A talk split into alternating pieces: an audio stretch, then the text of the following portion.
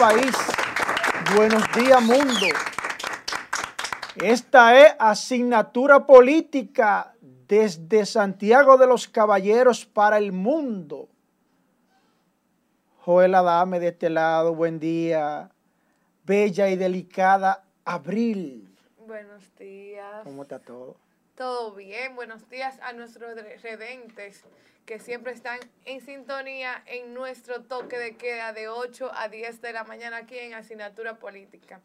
Sabes que yo el amanecí muy contenta desde ayer. ¿Cómo? Claro, después de ver esa designación del presidente electo Luis Abinader a una mujer eh, digna de admirar en, el, en lo que es la tarjeta solidaridad, como la República Dominicana la conoce, que es la ex diputada o la diputada saliente Gloria Reyes. Para nadie un, un secreto que es mi prima hermana. Entonces. ¡Chu, mamá! Eh, la, familia se, la, la, familia se siente muy orgullosa de esa designación. Te puedo decir que ella en este momento sigue siendo la diputada mujer más joven que tiene el Congreso. Entró con 29 años, salió con 33. Y es una mujer muy preparada y sabemos que va a, a dar una renovación en lo que es la tarjeta solidaridad. Y sabemos, como es una mujer justa, va a llegar la tarjeta solidaridad a las personas que de verdad necesiten esas tarjetas. Desde aquí le mando sus felicitaciones, ya hablé con ella y estamos muy orgullosos eh, todos de que esa designación saliera el día de ayer. Era muy esperada, obviamente, por la familia, pero ella se lo merece y estamos seguros que desde ahí hará un buen trabajo en el gobierno del cambio. Estamos, estamos en YouTube, eh, eh, Angie. No lo encuentro aquí. Se vamos a enviar el link. Sí. Eh, es en vivo, señores. Aquí tengo que estar primero, primero mi redente y entonces luego mi comentario. Claro, ese, ese, ese, esa es la prioridad. Atención, cachicha. Hoy se va a estremecer este edificio otra vez. Tengo primicias. Señores, voy a hablar de la situación de Gonzalo Castillo y el posible sometimiento a la acción de la justicia. Tomen sus asientos. Señores, vengo con declaraciones estremecedoras con relación a un anteproyecto que reposa en el Congreso Dominicano para eliminar la bendita reinscripción de los colegios y también de las universidades. Aquí se va a decir las cosas como son. Yo le dije a ustedes si a mí me mantienen en este programa de cachicha, la desgracia que yo voy a destapar no van a ser cinco ni seis, no. A mí me van a hacer igualito que Orlando Martínez. Porque yo no le convengo a la prensa tradicional dominicana. Porque yo soy una persona que es un profesional, abogado. Yo no dependo de los medios de comunicación. Yo no le lambo a políticos. Yo no me siento con políticos a hacerle coro. Yo no espero nada de político. Yo no cojo cuarto ni por arriba ni por abajo. Yo no le convengo a los medios de comunicación tradicionales, conservadores. Yo no le convengo. Aquí van a recibir muchas presiones pronto para que me saquen de aquí. Pues yo no le convengo. Yo soy un tipo que digo las cosas sin miedo. Ayer yo hice una denuncia aquí sobre lo que se estaba moviendo en el Fomper y lo que se estaba cobrando. Ah, que gente brava ahora. Que se preparen conmigo. Que yo no le debo favor a nadie. Aquí se va a decir las cosas como es. Las cosas como son. Duélale a quien le duela. Caiga a quien caiga. El que robó del erario público, coño, va preso. Esa es la realidad. Póngame, hágame el favor, Ángel, la frase del día. Hágame el favor para edificar a los redentes. Miren, señores. Eh, la frase del día es la ortografía de la vida. Nosotros decidimos si es punto seguido, punto y aparte, punto suspensivo o punto final. Usted decide como persona. Usted decide si continúa el ritmo que usted va, si decide apartarlo de su vida, si decide suspenderlo de manera temporal o si decide ponerle punto final de una vez por todas. Usted decide qué va a hacer. Señores, vamos con Gonzalo Castillo, eh, miembro del comité político del PLD y quien fue candidato a la presidencia de la República por el mismo partido oficialista, quien tenía el apoyo absoluto del presidente Danilo Medina Sánchez. Señores, desde ya se inicia una investigación con relación a los 11.500 millones de aquel famoso contrato de el asfaltado de las calles.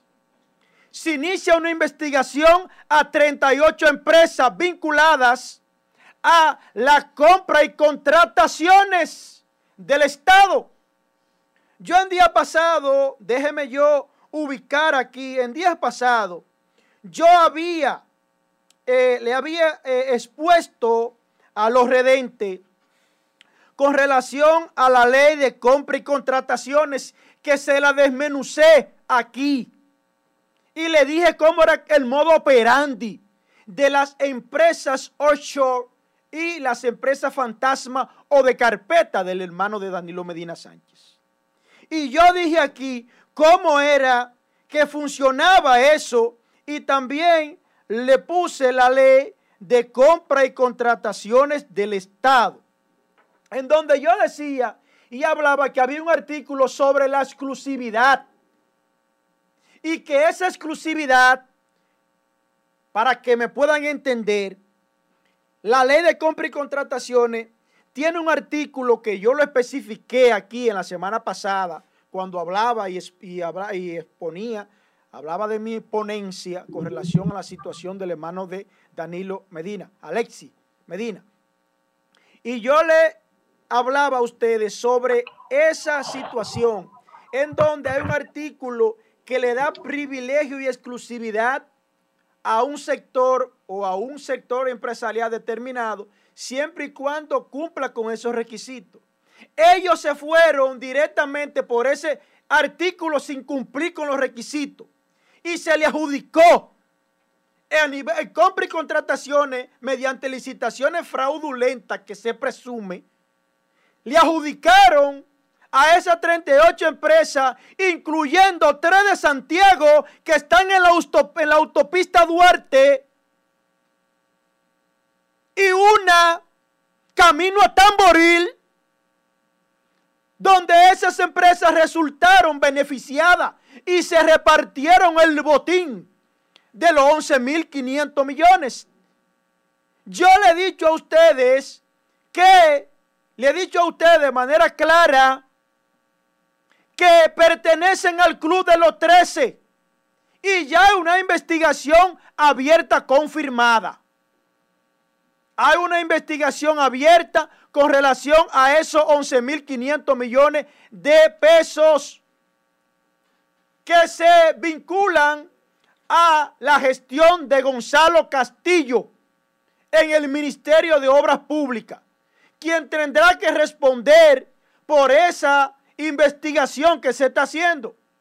Si hubo, si hubo alguna situación que se pudiera presumir que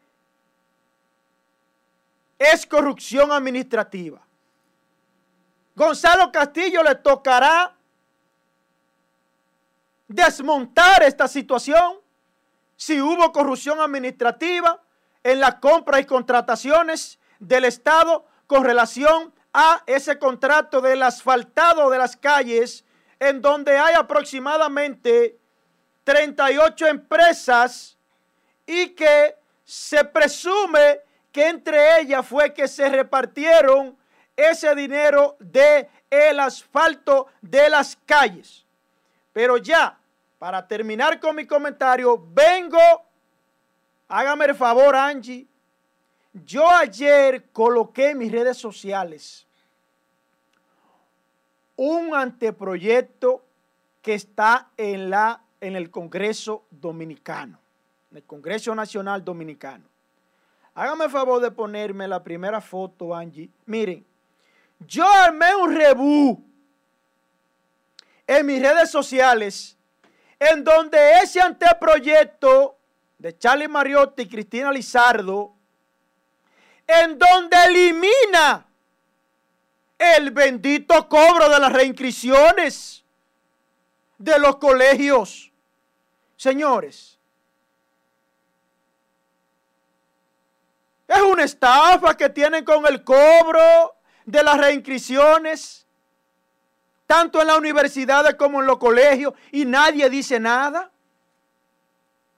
Cada cuatro meses en una universidad usted está pagando dos mil tablas de reinscripción. Con un, un cuerpo estudiantil de más de 500 personas, calculen cuánto le está dejando cada cuatro meses dos mil tablas. Pero, pero, pero, ¿para dónde va? la misma carrera, simplemente que va a cruzar un ciclo al que sigue. Ya por eso usted está pagando en las universidades más baratas dos mil tablas. ¿Y en Pucamama cuánto pagan? ¿Eh? ¿Y allá cuánto pagan? ¿Y en OIM cuánto pagan? ¿Y en UTESA cuánto pagan? ¿Y en los colegios de aquí cuánto pagan? Alguien tiene que referirse a esto, señores. Alguien tiene que referirse a este abuso. Es un abuso lo que tienen. Ayer yo armaba un y no empezaron, no, porque eso es falso. Gente que le afecta la situación. Ese anteproyecto está parado y tiene que dársele para adelante. Porque miren qué es lo que sucede con ese anteproyecto.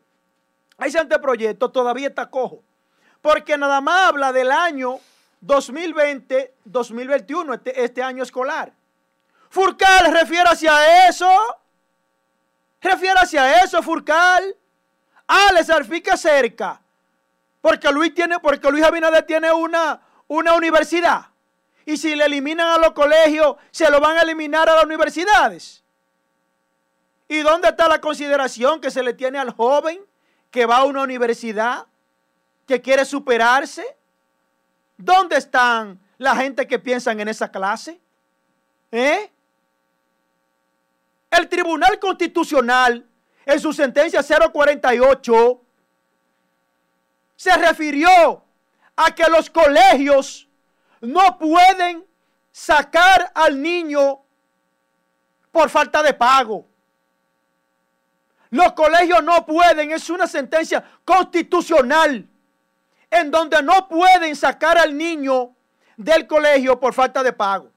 Ah, ¿qué hacían antes? Que le retenían la nota al niño le retenían la nota y el niño no podía avanzar de curso porque el papá no ha pagado.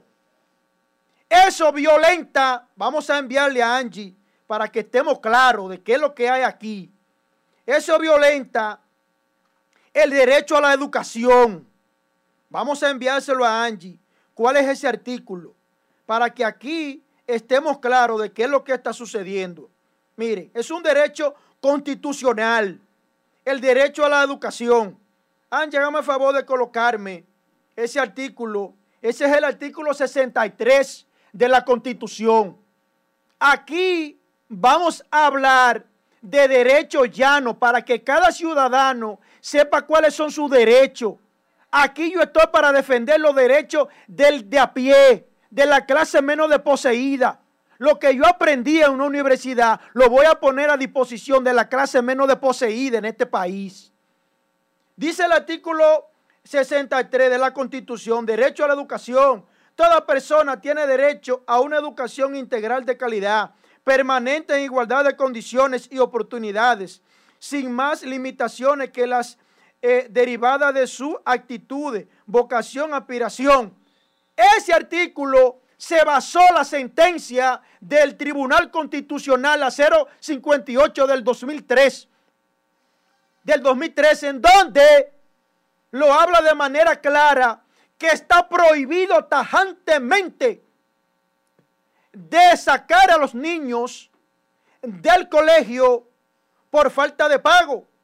También porque eso violenta, ahí le voy a enviar Angie el otro, eh, eh, eh, la otra foto, hágame el favor de subírmela, porque eso violenta el artículo 48 de la ley 136-2003, que es lo que le llaman en República Dominicana el Código de Menor.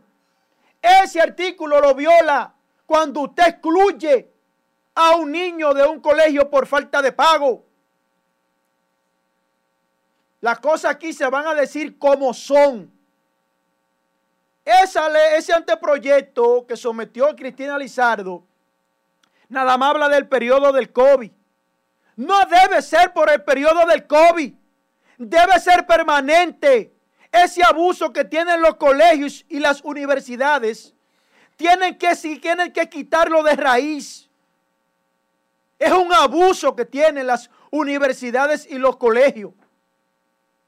Estoy de acuerdo de que usted debe de pagar. Debe de pagar porque si usted lo lleva a un colegio, pague. Si usted no puede pagar un colegio, llévelo a una escuela privada. Perdón, llévelo a una escuela pública.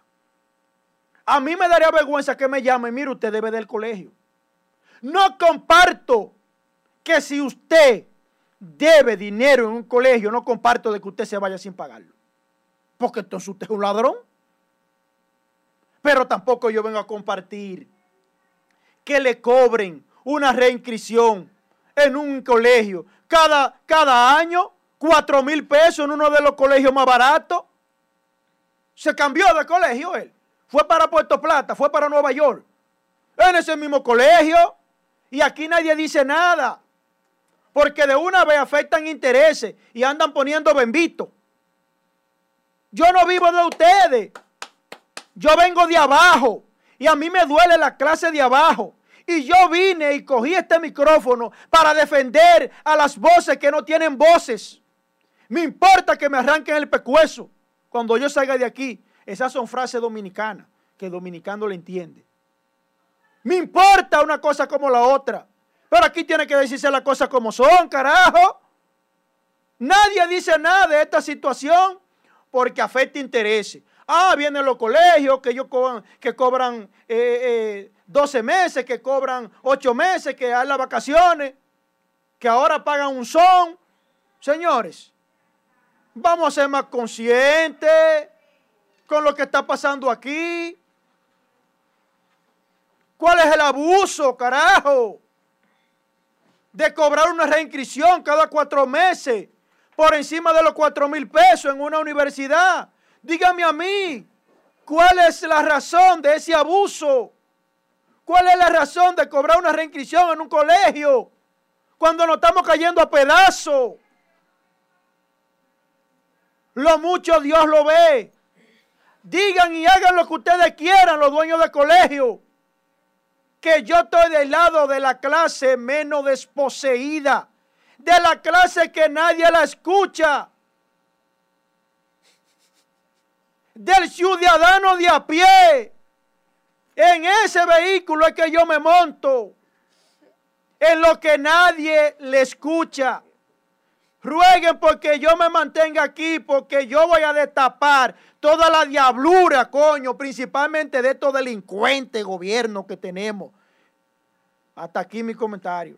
Eh, Buenos días, yo de la dama, Abli Reyes, ¿cómo están? ¡Oh, santísimo! el hombre. Yo ni me acordaba. De ¿Cómo se siente? ¿Cómo se siente? Hey, buenos días, Isabel Bolina, ¿cómo está todo? Yo soy un hombre que estoy bien. Yo nunca estoy de que regular. O yo estoy de regular, ahí de a poquito. O yo estoy bien o estoy mal. Una de las dos. Miren una cosa. el key de mi, de conectarme a, apoyar a, los comentarios de Joel Adames son sencillamente porque ustedes ven que tenemos una diferencia y esa diferencia va a existir porque tenemos muchas veces eh, situaciones encontradas de criterios eh, que lo planteamos de diferente manera. Pero ver a Joel Adame hablando sobre el tema de la cuota que se cobra de reinscripción es una situación que me gana respeto hacia Joel Adame, porque él no solamente se preocupa por cobrarle, hablar del dinero que se pueda robar un funcionario en una institución pública que está manejando dinero del pueblo, pero también el dinero de la reinscripción lo paga el pueblo. Hay uno que se paga a través de un incumbente de una institución y que administra los recursos del pueblo a través de esa institución. Pero lo que son como ese cobro, leonino, dañino, malsano, es del bolsillo directo del contribuyente también que se hace. Por tal razón, yo creo que los comunicadores de la República Dominicana no solamente tienen que hacerse eco de los robos que se pueden realizar en una institución del gobierno, hablen de ese tipo de robo también, porque eso es sacarle los cuartos de los bolsillos al mismo ciudadano que paga los impuestos. Es el mismo robo. La, diferencia es que hay un robo que es a través de un incumbente y el otro es directo. Vaya y pague y lo recibe el que está haciendo el robo. Y yo creo que ese proyecto, ese anteproyecto de ley que está en la Cámara de Diputados, debe ser apoyado por todos los sectores políticos de la República Dominicana, debido a que afecta a todos los ciudadanos dominicanos. Es más, Josué. El Josué. Yo a través de esta plataforma, responsablemente yo, licenciado Joel Adame, le invito a todos mis seguidores a que no paguen reinscripción. A que no le paguen reinscripción a los colegios, carajo. Que nosotros estamos pasando muchas necesidades, pasando hambre en medio de esta pandemia. Y estos abusadores. Furcal, usted primer pechito parado, hable sobre esa situación. A ver, le salpique la sangre a su jefe, a Luis Abinader que tiene una universidad. Hable como un hombre, carajo. Y diga que eso es una mafia que debe de quitársela. Así como se fue SEA, así como se va INEPRE, así como se ve de norte, así también se tiene que ir el cobro de las universidades, porque esa debe meterle en ese, en ese grupo de mafia también. Escúcheme, hermano, continúo que interrumpí. Ahí, ahí está, ahí está el detalle de que nosotros a veces nos enfrentamos a situaciones que se dice en la ciudad, en el país y que se barajan en los medios, pero los medios colocan temas que son eh, interesantes de un grupo u otro, que coloquen el tema que le importa a la sociedad dominicana, como el caso de ese cobro, que es un cobro leonino, dañino, malsano. Ahí está el tema de que el PLD ha creado escuelas por todo el país, escuelas que están bien eh, estructuradas físicamente, pero también están la tanda extendida, está el cuidado de los niños en, la, en, las, en los albergues infantiles, hay comida, desayuno escolar. Y la educación en la República Dominicana en materia de universidad con la UAS ha ganado mucho.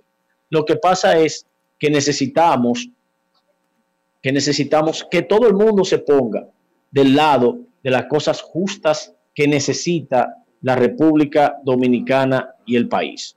Muchísimas gracias y, continúen ahí en el toque de queda, asignatura política. Saludos para todos los redentes y un abrazo. Continuando con el comentario de Joel, eh, o sea, agregando, estamos todos de acuerdo que los colegios y las universidades no pueden venir a, reinscribirte porque es que lo que en la, realidad tú no te estás moviendo de colegio ni de universidad, tú sigues ahí. Y yo eh, estuve leyendo ayer que 12 colegios ya anunciaron que van a cerrar sus puertas porque no tienen los estudiantes necesarios para poder sobrevivir eh, el colegio. Eso, eso indica que van a haber muchos colegios que, eh, que ya están cerrados, otros que van a reducir la cantidad de estudiantes y las escuelas públicas van a aumentar, porque todo viene a raíz de la pandemia y hay muchos padres de familia que no van a poder con el pago de los colegios y van a tener que enviar a sus hijos a la escuela pública. Pero una, pregunta. Ni para eh, comer está apareciendo, eh, señores. ¿Ese proyecto que se envió ayer es un, anteproyecto o, no ha sido aprobado? No, no, no, no. Ese es un anteproyecto que reposa en el Congreso Nacional, no ha sido aprobado, está sometido, está pendiente. Y nosotros desde, desde aquí, por lo menos yo, porque yo no hablo en nombre de, de, mi equipo, yo hablo por mí de manera responsable. Me he hecho eco y en las redes sociales ayer. Había gente que decía, no, porque eso es mentira. No, nosotros tenemos que abrazar ese proyecto. La hija mía tiene su problema garantizado. Si vamos a hablar por la hija mía, las dos hijas mías tienen sus problemas resueltos. Ajá, y yo vine a hablar aquí por las hijas mías. Ah, si yo estoy con los pies boca arriba allí con un aire prendido en 17. Ajá, y el que está abajo, no siente. ¿Eh? Vamos a despojarnos de la comodidad y vamos a pasar, vamos, vamos a arrancar el, el piso con la tierra, vamos a ponernos descalzo para que ustedes sepan lo que se siente descalzo. Los colegios de este país pagan unos sueldos míseros. Yo quisiera que ustedes vean lo que los colegios le pagan a sus empleados. Yo fui, yo fui, ¿Eh? yo fui Seis mil pesitos y siete mil pesitos. Yo fui. Cuando me cobran a mí 15 mil tablas, Abril. Yo fui maestra de ¿Eh? idiomas en dos colegios de... ¿Te humillan? Yo fui maestra de degradan? en dos colegios. ¿Cuánto cobraste? En uno cobraba eh, 8 mil y ¿Eh? algo por, por, tres materias. Inglés, francés y e informática. Y en el otro daba francés, inglés. Y lo que Una mujer bilingüe, preparada en idioma, joven, actualizada, 8 mil pesos. Y después me, Envuélvaselo y tráyenselo así, a Tocho En el otro colegio ganaba. Cobrando 15 mil tablas por un estudiante. En el otro, ¿Eh? como era más caro, me pagaban 13. Pero realmente. No voy a hablar más. Y eh, en los colegios, aparte de que pagan poco y cobran mucho, eh, hay muchos colegios que sí, que vale la pena pagar eh, tanto dinero para que los hijos tengan una buena educación. Pero realmente esa, esto, todos los años pasa lo mismo. Hasta se han hecho marchas para que se elimine la reinscripción. Y se han hecho marchas, se ha hecho protesta y como quiera siguen eh, con esa postura de estar cobrando reinscripción cuando lo vemos algo ilógico. un abuso. Entonces es mejor cambiar de colegio y pagar la inscripción para pagar la conjunta. Coño. Yo no tengo hijos, no, pero que cuando yo llegue a tener hijos algún día, espero que, esa parte de la reinscripción no, no, esté ya. No, es que yo, yo, yo hago un llamado a que no paguen reinscripción. No la paguen la reinscripción. Y el ministro Furcal, Roberto Furcal, debe pronunciarse de manera responsable. Isabel Molina. Buen día a todos los redentes eh, que nos siguen a través de la plataforma de, Facebook y de YouTube. Eh, al toque de queda de la República Dominicana, eh, asignatura política. nada, miren, estuve viendo algo en las redes sociales que me genera, me ha generado un poquito de suspicacia. Eh, y realmente me ha generado suspicacia porque eh, no, no he podido eh, entender y me gustaría que Joel Adames, que es una persona versada en materia de derecho, me, me, diga el por qué. vimos que el presidente de la República, Danilo Medina, debía inaugurar unas unas instalaciones, unas paradas de autobuses en Santo Domingo Este. Y eh, el alcalde eh, por Santo Domingo Este, Manuel Jiménez, escribió un tuit donde indicaba eh, una realidad, algo que es cierto, el por qué este no había sido invitado a la, a la inauguración de estas paradas, porque a él como alcalde debía de invitársele, pero también eh, él debía de dar unas palabras en la inauguración. Y considerando que él es la máxima autoridad de, ese municipio, bueno, pues entendiéramos que sí, que debió ser invitado. Ahora él dice que él no fue invitado porque a él le tocaba la palabra y que él iba a decir que esas paradas de autobuses eh, eh, eran ilegales y que no va a haber paradas. aparentemente, Manuel Jiménez va a va a tratar de que cuando salga el, gobierno actual, esas paradas sean removidas. Entonces me gustaría eh, llamar, vamos a ver si ubicamos a, Antonio Marte o alguien que sepa de transporte para que nos diga cuál es la realidad de la ilegalidad de las paradas, porque realmente eh, eh, desconozco el por qué pudieran ser ilegales y cuáles serían las razones y cuál sería la realidad de que eh, esas paradas de autobuses en Santo Domingo Este sean removidas. En otro orden, eh, en el día de ayer falleció el canciller de la Universidad Tecnológica de Santiago Utesa, don Príamo Rodríguez. Eh, y cuando decimos canciller es porque esta es la, designación, el, título que se le colocó a don Príamo Rodríguez por él estar al frente de eh, la Universidad UTESA, que tiene diversas sedes en el país, en diversas provincias, pero al mismo tiempo eh, eh, estar al frente de, los otros negocios de la familia. Entonces, como su hija, doña Lili Rodríguez, asumió la, la, rectoría en la Universidad Tecnológica de Santiago UTESA, pues a este se le tituló como canciller para que no eh, digan luego en la asignatura política mataron al canciller Miguel Vargas o al nuevo. Es don Príamo Rodríguez, canciller de, eh, de déjame, déjame, explicar eso. Del, eh, lo que pasa es que en UTESA se creó un conglomerado de empresas. Sí, eso es lo que acabo de decir. Se creó todas las empresas, la información, el periódico La Información, el Centro Médico Cibao, la Universidad Tecnológica de Santiago, Caribbean Park y otras empresas que pertenecen a UTESA, o sea, a la universidad se ligaron, eh, se, pusieron como conglomerado y es el canciller del conglomerado y cada quien tiene un director, un rector. Él era el dueño. Él era el dueño. Oh, entonces él, se puso canciller. el centro médico. Pero realmente, realmente Santiago está de luto porque se fue un gran ser humano. Tuve la oportunidad de trabajar a su lado porque fui presidenta de mi carrera en la universidad durante tres años y secretaria general de todos los estudiantes de UTESA.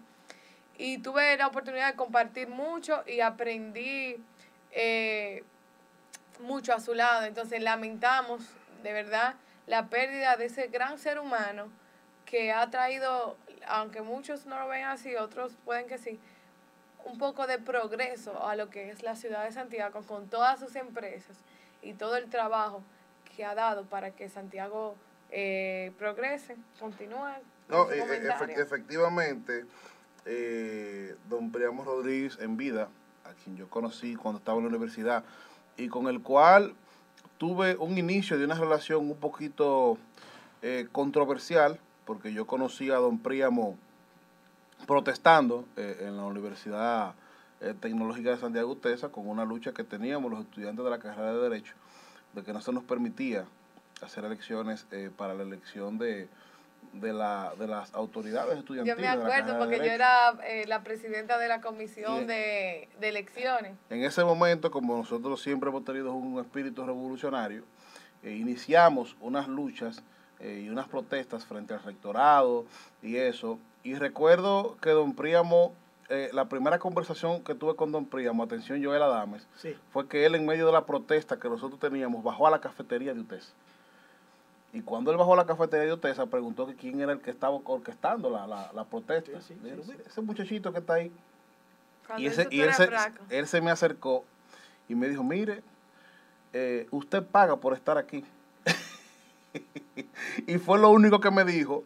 Y, pero ya luego de ahí, luego de ahí eh, eh, no, no, se puede negar que, luego don Priamo nos, nos recibió en su oficina, y nos dio un buen trato, llegamos a algunos acuerdos con relación a la, a la carrera de Derecho en UTESA y de verdad que, que hemos perdido a un gran ser humano y a una... Son los resultados principales de la búsqueda. Oh, pero qué es Corre, corre, están abrir bocoteando el tema de Isaías Molina. No, un tema, yo no voy a bocotear a, cuando se le está dando un tributo a una persona de, de gran altura. Fue sin querer boicoteo. Entonces, mira, retiro lo dicho, mira, mira algo, veo aquí que se está convocando precisamente con relación a mi primer tema, veo aquí que se está convocando a una protesta frente a la terminal que inaugurará el presidente Medina en Santo Domingo Este. Aquí dice, el ex candidato a diputado Claudio Camaño Vélez convocó a una manifestación para este viernes a las 10 de la mañana frente a la terminal de autobuses de Santo Domingo Este, en rechazo a la inauguración de la infraestructura que hará el presidente, que inaugurará el presidente Medina en la mañana de hoy. es eh, bueno resaltar, Isael, con relación al derecho, esa terminal eh, de Santo Domingo Este, esa terminal, realmente el Tribunal Constitucional en el año 2019, en fecha específicamente 10 de diciembre, había o emitió la sentencia marcada con el número 00553-19, en donde ordenó la paralización o la suspensión de los trabajos. ¿Pero por qué? En virtud de que había una irregularidad con relación a los permisos para la construcción de esa terminal. Exactamente. Entonces, al haber una irregularidad temporal con los permisos de esa terminal, automáticamente había que suspenderla. ¿Qué pasa? Con relación a Manuel Jiménez, sabe que a pesar de todo está el conflicto político interno, porque Vamos, vamos, a hacernos, vamos a hacernos la vista gorda. Pero ¿qué pasa?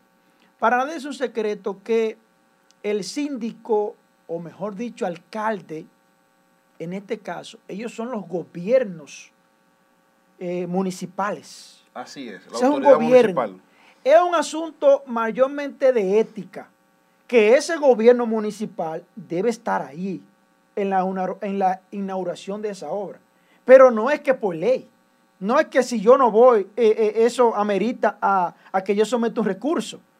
No, es un asunto meramente ética, un asunto de costumbre, de que ese gobierno municipal esté ahí y tome las medidas del lugar, mira, me gustaría, acompañar de, ese presidente. Mira, me gustaría, y me voy, a, me voy a poner en esa diligencia, me gustaría que alguien de Santo Domingo Este que conozca el tema me explique las razones por la, por la cual, porque se está hablando de un tema, de una sentencia que tiene que ver con una permisología eh, de medio ambiente. Ahora, lo que me resulta extraño es que eh, me imagino que cuando se solicitó esa permisología, si, si el tema era del ayuntamiento, las autoridades municipales eran oficialistas. O sea, eh, me imagino que eso se solicitó o en la gestión de Juan de los Santos o en la gestión del cañero. Sí, pero lo que pasa es que, por ejemplo, eh, yo como ciudadano, si veo alguna ilegalidad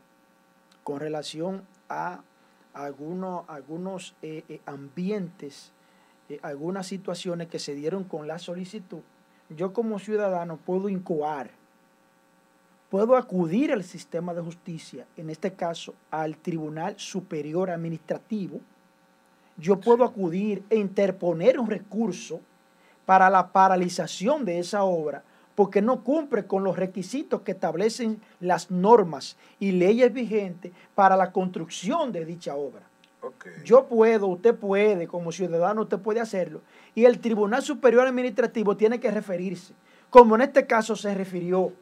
Luego entonces eh, cruzó al Tribunal Constitucional y es en esas áreas que el Tribunal Constitucional se refiere. Entonces, ese es el conflicto que hay. Yo entiendo que eh, para cada decisión municipal, el gobierno central tiene obligatoriamente que ponerse de acuerdo con el gobierno municipal, que en este caso es el alcalde. Porque se supone, se presume que el gobierno municipal, en este caso el síndico o alcalde, como así es que se le llama, tiene más cercanía con el pueblo, con su provincia, que lo eligió a él. Entonces, debe de ser consensuada, aunque estamos claros que no fue en la gestión de eh, Miguel. Sí. Pero, señores, debe ser consensuado y eso, ese tipo de proyecto debe ser apadrinado por la comunidad en donde se va a hacer ese proyecto. Debe haber un consenso con la comunidad, que no sea simplemente para beneficiar a un amiguito del partido, Si es desarrollo para la comunidad, un servidor lo apoya. Pero deben de ajustarse a lo que dicen las leyes y deben de hacer un consenso con la comunidad, que son lo que se presume que van a ser beneficiados. Debe haber una transparencia en el procedimiento, en la licitación, en los permisos y en los fondos públicos que se va a invertir en dicha obra. Repito, si es para bien, para el desarrollo de los pueblos, pues bienvenida. Si cumple con los requisitos y las normas establecidas en República Dominicana, si cumple con el rigor de la transparencia, pues bienvenida sea. Bien, pero eh, vamos, ya, ya estoy en comunicación con, un activista eh, eh, social y político de, Santo Domingo Este y en breve, lo en breve lo estaremos llamando para que éste nos diga cuál es la realidad de esta terminal de autobuses que aparentemente hay sectores que se están oponiendo a ellas y nada. Miren señores, vámonos a la primera pausa y en breve retornamos con más contenido de asignatura política.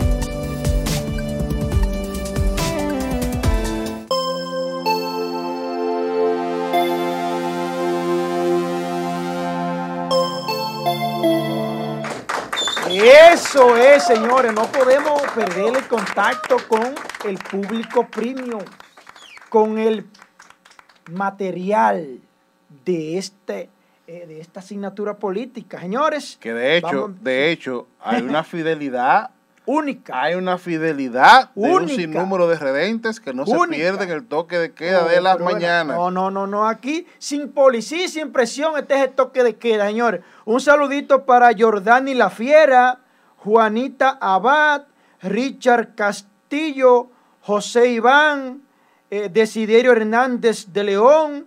Tenemos también a Mónica Matos, a Rosita Rosado, Rosada, Ingrid Montero, Yocasta Polanco, que dice, pero Danilo Medina es el primero. Ingrid Montero, eh, seguimos con Ricardo Peralta, Gregory Almonte, Fausto Mejía, Dani Sánchez, Rolando Lora, estoy echando de menos a Lesbia, que hoy no la veo, Valeria Consejos y más, Rafael Batista y Rolando Lara, Freddy Rivera, Maciel, Gregorio Almonte, Félix Ovalle, Adolfo Contreras, Reina Caribe, Daisy Lorenzo, Ana Bonilla, Rómulos del Valle, Hipólito Gutiérrez, Feli Alberto Martínez, Iglesias Díaz, Santos Esteve, señores. Y, y, y, señor Miguel Reyes, ¿lo va a dejar otra vez? Y Miguel Reyes, el, papá, el padre de Abril, un hombre fiel. Señores, hay un lío en el Palacio Nacional. ¿Cómo? Porque un medio de comunicación se hizo eco de que República Dominicana no estaba en la vacuna, en la lista de los países que iba a recibir la vacuna. ¡Qué maldito lío, Abrí! ¿Tú tienes informaciones sobre eso? En respuesta al, comentario, porque los periódicos... ¿Qué juidero ya en el palacio? Los periódicos informaron que el embajador de nosotros en Inglaterra eh, dio, dio, sus declaraciones y informó que la República Dominicana no estaba en la lista de los países que iban a tener la vacuna cuando saliera de la Universidad de Oxford. Pero resulta que en base a esas declaraciones vino el ministro de Salud e informó que República Dominicana se encuentra en los 28 países de la región que recibirán de primera instancia esas vacunas. Eso viene a través del Fondo de Rotario de Organización Panamericana de Salud. Entonces el ministro, de un brinco ayer, que le estaban atacando desde Inglaterra, vino. Ese hombre dio un brinco ayer. Y salió a decir y a informar al pueblo dominicano que nos encontramos en la lista de los 28 países dentro de la región. El ministro estaba comiendo y cuando desayunando y cuando escuchó entonces, el hombre dio un brinco. Si es por la declaración del ministro, la República Dominicana tiene esperanza de que vamos a recibir las vacunas. Sí, sí, sí. Próximo a su salida, por lo menos en enero, en enero. Sí, tienes razón, Abril. Nosotros vamos. O sea, que, la Nochebuena va a ser en Zoom. Estamos en la lista, estamos en la lista de los eh, eh, países que va a recibir la vacuna contra el COVID-19. Lo único que eh, no apareció en principio porque solamente pusieron los 40 países que estaban delante. Pero ciertamente nosotros siempre estamos o estábamos, estamos en la eh, lista de países que va a recibir la vacuna, que la vamos a recibir, no la vamos a recibir posiblemente y lamentablemente quizás en este año.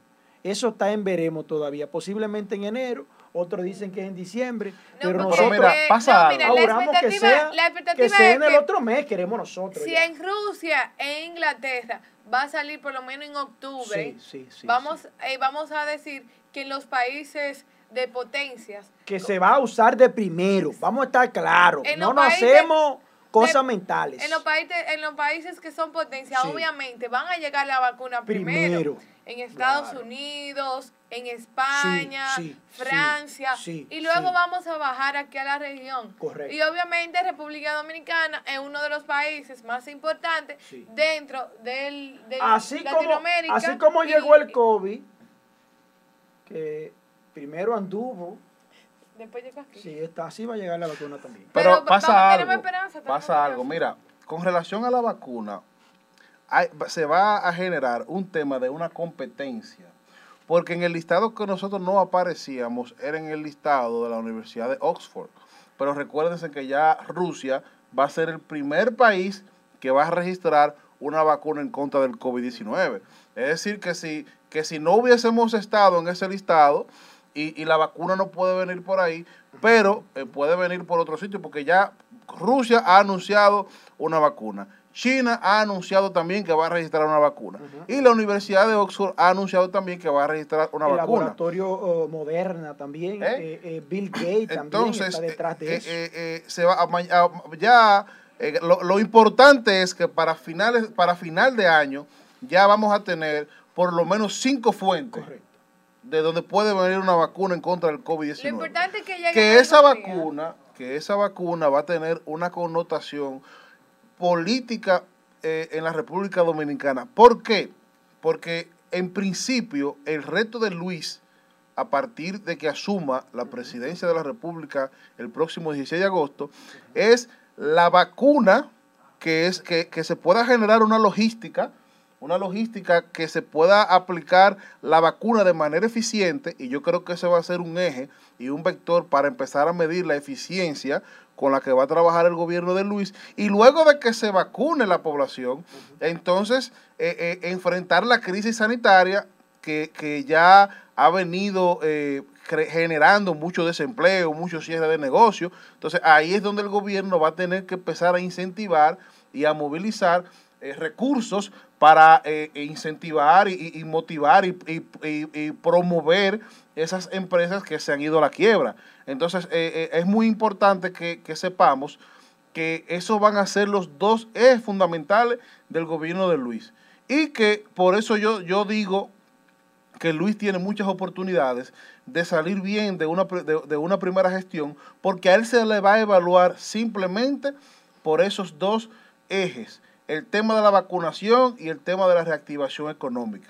Va a tener la oportunidad de enfocar los esfuerzos de un gobierno solamente a esos dos ejes. Y lógicamente el tema de la transparencia, que es una exigencia de la clase media de que Luis debe eh, de también eh, eh, manejar un tema de una justicia independiente. Mira, agregando algo. Antes, de pasar contigo, Abril. Ah, no, antes de que cambies el tema, agregando algo. La semana pasada, el ministro entrante de Industria y Comercio, Ito Bisonó, dijo que ese va a ser el, rol, el rol que va a desempeñar o en la primera etapa que va a cumplir como ministro, y es ayudar a los MIPIMES de la República Dominicana que están en quiebra. Ya en esta semana informamos cuánto más del 65% de las empresas no van a volver a abrir. Entonces es un reto que ya Ito, como ministro de Industria y Comercio, tiene puesto y va... Que de hecho, mi amigo Ito Bisonó, al cual... Tuyo? Ito es mi hermano. Que de hecho, eh, desde aquí, desde cabina, le deseamos una que pueda tener una muy buena gestión. Eh, eh, Ito está desde ya en el ojo del huracán porque Ito, cuando estaba en campaña, eh, mi amigo Ito Bisonó, y aprovecho también un saludo a Tamarindo, su asistente, eh, Ito estuvo hablando de, una fórmula para rebajar los combustibles. Entonces, él de manera casual ha caído en el Ministerio de Industria y Comercio. rebote. Entonces, ya eh, nosotros lo que esperamos es, como ciudadanos, es que esa fórmula, no estoy mirando la cosa que hay en mi teléfono que tú estás eh, tiene que ser. es, foto que hay ahí. Es importante. es importante. es importante de que Ito pueda aplicar eh, esta fórmula que de hecho vamos a pasársela a los muchachos de producción para que ellos puedan mostrar eh, de, todo lo lleva para allá. de qué se trata. No porque, no porque de manera casual, mira cómo son las cosas de la vida. Mi amigo Ito estaba hablando y estaba planteando un tema sobre eh, una fórmula que él planteaba para eh, bajar los combustibles y entonces él cae como ministro de Industria y Comercio. Entonces, como, como se dice que no es lo mismo desde la grada, que como usted coge el bate y le, toca la estelaridad de ese y turno. no. Y no. La bola está en tu cancha. Vamos a ver si producción puede colocar el video. La bola está en tu cancha ahora. ¿Eh? No sé si tú la tiras de tres o la tira de bandeja. La bola está en tu cancha y no. Yo espero que tú cumplas el cálculo matemático que tú hiciste para ver si es lo mismo con guitarra y con violín, a ver si el sonido es igual. Eso es lo que a mí me gusta. Que saquen ese tipo de videitos. Ok. Me gusta eso. Mira. Porque la mafia de los combustibles en este país tiene un nivel despiadado. Despiadado. Es una mafia que no respeta COVID, no respeta la situación de un pueblo. Esa gente tiene un plan y llevan ese plan, ojalá se lleven a miles de personas por el medio. Esa gente tiene un plan macabro en industria y comercio. Ese tipo que está en industria y comercio pudiera estar preso. Mira, ya, ya, ya la, la, producción tiene el videíto por ahí. Vamos a escuchar la fórmula de, mi amigo Hito. Eh, y yo estoy contento porque, mira, yo hasta, hasta mal me siento porque yo me cambié a gas natural y ahora entiendo que la gasolina va a bajar. Con tu espinita. No, no, porque, no, porque al contrario, al contrario. El, el que baje la gasolina es de beneficio para el país y para los que tenemos vehículos de motor. Entonces nosotros le deseamos al nuevo ministro de Industria y Comercio suerte y que pueda, o que no que pueda, que aplique la fórmula de la rebaja de los combustibles. Vamos a ver si la, producción tiene por ahí. Vamos a escuchar. ¿Sabes cuánto te quitan de impuestos aproximadamente por la gasolina que tú echas al año? Veamos esta formulita. Impuestos anuales. Monto semanal echado por cuatro semanas, multiplicado por 12 meses, dividido entre dos porque es aproximadamente un 50%. Digamos que echas 2 mil pesos semanales por cuatro semanas, igual 8 mil pesos al mes. 8 mil pesos por 12 meses es igual a 96 mil pesos en el año. 96 mil pesos dividido entre 2 es igual a 48 mil pesos que le paga de impuestos al gobierno. Quiere decir que tú eres dueño de la refinería y no lo sabes. Haz tu propia formulita, calcúlalo. Bien, ahí, tenemos al hombre donde planteó su fórmula. Eso está ahí. ¿Eh? Hermano, diga que usted se ríe, que usted vive como burlándose. Usted vive como con una burla. Sí, sabe que ahí está el hombre. Bueno, y mira, ahí estoy mi amigo. Y tú mi amigo, debo de decirte. Ahí está el hombre, como quien dice. Pero, eh, nada, hermano, continúe, continúe. Abril. ¿Qué vamos a hacer con, qué vamos a hacer con Isaías? Dice ahí. Mira. Con su, con su azuquita por abajo. Mira, no, mira, tengo. No, él está dolido ahora porque cambió a natural y él está feliz. Pero, pero Isael. Pero Isael, óyame, los combustibles tienen 16 años en esa mafia y Isael se vino a recordar ahora. No, pero espérate, tenemos, perdón, ¿por qué me recuerdo? Porque por primera vez tenemos un ministro que antes de su elección ha presentado una fórmula matemática Vendrán de, cosas peores, dice la Biblia. Isaías duró 16 años envuelto en la mafia, o viendo, perdón, viendo la mafia de los combustibles. envuelto en la mafia. No, no, no, no, no, no, perdón. Retiro lo dicho. Eh, viendo, observando, igual que yo, esa mafia de los combustibles. Y ahora fue que Isaías se dio cuenta. Señores, pero después que el PLD lo sacaron del poder o perdieron las elecciones, porque todavía tienen el poder. Señores, pero ahora los PLDistas están hablando de transparencia. Señores, de transparencia después que tienen 16 años robando. ¿Y dónde están las bocinas, los panfletes, esas botellas? Martínez Pozo, Eury Cabral, eh, eh, eh, Curi, Julio Curi, un buen abogado, lamentamos que se haya prestado para servir de bocina de un partido político, porque yo de acuerdo que usted cumpla su rol de abogado de asuntos legales y usted se convirtió en una bocina vocera del PLD su carrera debe mantenerla. Abogado, usted está en asuntos legales. Repito, y se convirtió en una bocina, vocera del PLD, lo cual yo no comparto. Llegó a un nivel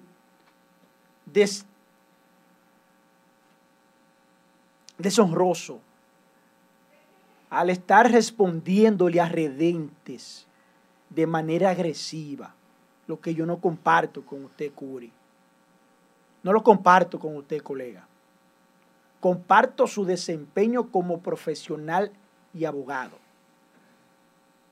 Ese bocinaje barato y perverso tiene que acabarse en República Dominicana. Un bocinaje pago por el gobierno. Eso tiene que acabarse. Duélale a quien le duela. Adelante. Mira, eh, eh, Isabel tiene un... No, mira, yo tengo aquí conmigo, voy a, voy a, llamar a un activista social y político de, Santo Domingo Este, porque me interesa de verdad eh, tener más información con relación a la, a la terminal de autobuses de Santo Domingo Este. Entonces, como mi amigo Pedro Rodríguez eh, es un activista político y social de Santo Domingo Este. He decidido llamarlo para que él, para que él nos hable un poquito más sobre esta situación. Pedro, mira, tú estás al aire, hermano. Estamos al aire en asignatura política transmitido a través de la plataforma de Cachiche. Y hemos visto en las redes sociales que en el día de hoy el presidente Danilo Medina va a inaugurar a las 10 de la mañana una terminal de autobuses en Santo Domingo Este. Pero vemos que hay una situación con relación al alcalde Manuel Jiménez y con relación a algunos activistas como eh, Claudio Camaño Vélez y otros que están eh, convocando a una protesta eh, en el allá frente a la terminal, en medio de la inauguración. ¿Cuál es la realidad de este tema, de, de esta terminal de autobuses? Sí, buenos días. gracias por tu llamada, hermano. para mí un placer. Fíjate, hasta ahora está todo tranquilo en el municipio. De hecho, yo estoy en los predios del Parque del Este. Sí hay un llamado a protesta, de hecho es la tendencia ahora mismo número uno en la República Dominicana, porque creo que no se ha visto, al menos en, el Gran Santo Domingo, que, un alcalde llame a protesta eh, contra el gobierno en su momento. La, litis de la construcción de la terminal de autobuses tiene dos años aproximadamente en, en el Baile. Y lo que alegan las autoridades del municipio, en este caso específicamente el alcalde Manuel Jiménez, que también supuestamente estará la presencia del senador, del senador electo eh, Taveras, es que el Tribunal Superior eh, Administrativo eh, rechazó la construcción de, de, dicha terminal y aparentemente se va a inaugurar el día, de, el día de hoy a las 10 de la mañana, o sea, en cuestión de minutos y las autoridades municipales han convocado a las fuerzas vivas y también a varios integrantes y dirigentes del partido y la Junta de Vecinos que también han tenido un protagonismo en esto para que eh, protesten con respecto a esta inauguración.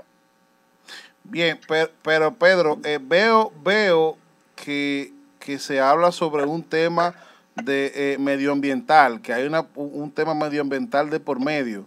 Eh, tú que sabes dónde está ubicada, ubicado la terminal, ¿a qué, eh, de manera ambiental, ¿cuál es el impacto negativo que esta terminal puede tener? Eh, ¿O cuál es la situación con los usuarios o, los que viven alrededor de esta terminal que no quieren eso ahí? Sí, el, el origen fue un problema al principio más de forma que de fondo eh, Obras Públicas eh, consiguió, eh, se dirigió al ayuntamiento y el ejecutivo en ese momento, que era Alfredo Martínez el Cañero, le dio luz verde para los fines. Cuando comenzó la construcción, la Junta de Vecinos se quejó y los temas se hizo un tema mediático, porque no llegó al Consejo de Regidores primero ese detalle y por lo tanto el Consejo no, no pudo haber pedido la, el estudio eh, medioambiental para los fines. Se hizo al revés. Luego el Tribunal Superior Administrativo ordenó el estudio medioambiental y es con ese estudio que el tribunal usó de soporte para rechazar la construcción ahí. Tú sabes que nuestro Parque del Este, nuestro pulmón verde, eh, a pesar del espacio que tiene gigante, la rabalización, o sea, los daños colaterales que sería una construcción de autobuses, que tengo entendido que es bastante moderna, es una terminal de primer mundo, o sea, el impacto que iba a tener es un impacto eh, mínimo en relación a lo que nosotros conocemos. Pero, y eh, de alguna forma iba a tener un impacto medioambiental. Eh, en, el Parque del Este. en los predios del Parque del Este, lo que, lo que, lo que usan muchas personas de parqueo, que es bastante grande. Bueno, no, pues nada, nada, hermano Pedro, muchísimas gracias por la información. Eh, cualquier cosa, tú que vas a estar cerca por ahí, eh, eh, no dudes en mantener a, la plataforma de Cachicha informada de cualquier situación que se dé, porque si el presidente va para allá y hay una convocatoria a, una huelga por ahí, entonces se deben de estar viviendo momentos tensos en Santo Domingo Este en estos momentos. Así que tú que estás por esos predios ya, cualquier información que tú puedas ventilarle a la plataforma es importantísimo, te lo vamos a agradecer que la pases. Claro, claro, hermano, cuenta con eso, me comprometo bien, contigo. Bien, un abrazo. un abrazo. Bueno, ahí hay, hay una situación, eh, eh, Joel, porque se dice que, se solicitó un, permiso de, impacto medioambiental y el ayuntamiento lo otorgó, pero eso no fue al Consejo de Regidores. Entonces ahí, entonces mira, mira también la situación que, viene por añadidura de que también este, este tema de esta terminal está eh, por las inmediaciones de Parque del Este. Es decir, que en Santo Domingo Este en estos momentos deben de estarse viviendo momentos tensos porque se está convocando una huelga a donde se supone que el presidente va a ir. Vamos a esperar que en la mañana de hoy siga transcurriendo eh, esta noticia y eh, que cualquier cosa, si estamos en el aire, podamos transmitir informaciones en vivo.